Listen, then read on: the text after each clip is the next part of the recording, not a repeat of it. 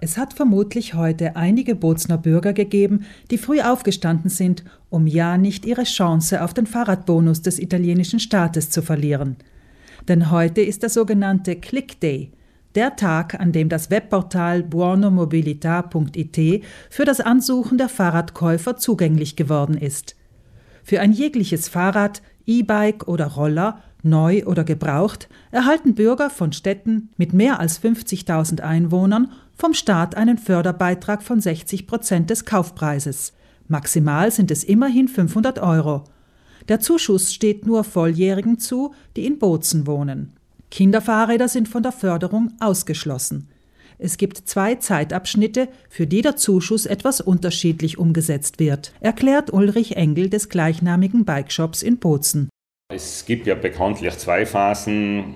Die erste Phase ist für Käufe ab 5. Mai bis zum 3. November. Das funktioniert so, wenn der Kunde ein Fahrrad kauft, nachher zahlt er im vollen Betrag, wir stellen eine Rechnung aus und der Kunde kann dann die Rückvergütung vom Staat verlangen. Die zweite Phase ist dann ein bisschen anders. Da kann sich der Kunde vorab schon einen digitalen Gutschein herunterladen von der Seite vom Umweltministerium mit dem zu uns kommen und der Kunde zahlt dann effektiv nur 40 Prozent vom Kaufpreis vom Fahrrad.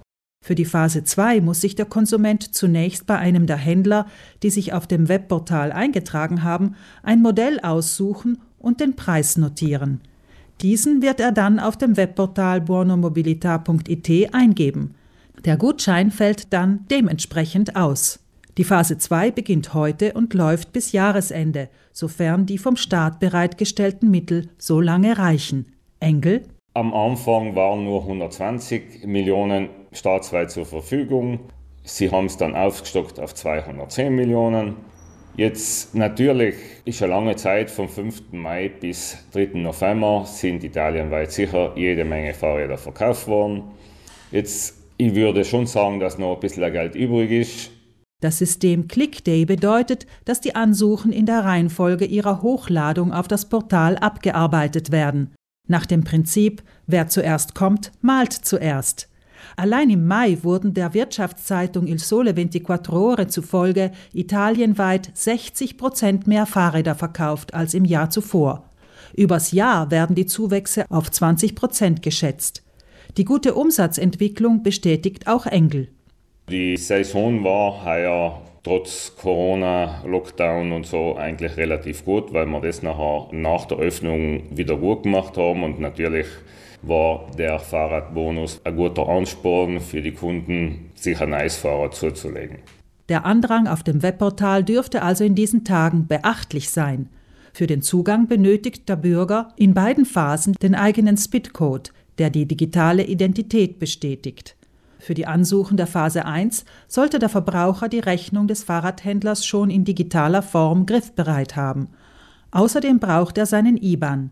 Weil kein Nachweis über die Einkommenssituation benötigt wird, dürfte der Ablauf nicht so bürokratisch sein wie beim Urlaubsbonus.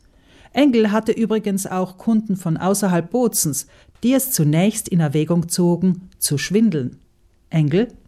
Natürlich haben viele Kunden nachher geschaut, vielleicht Verwandte oder Bekannte zu finden, über das ist nachher machen können. Das waren sicher einzelne. Engel räumt zwar ein, dass es verständlich sei, wenn sich jemand vom Land den Fahrradbonus nicht entgehen lassen möchte.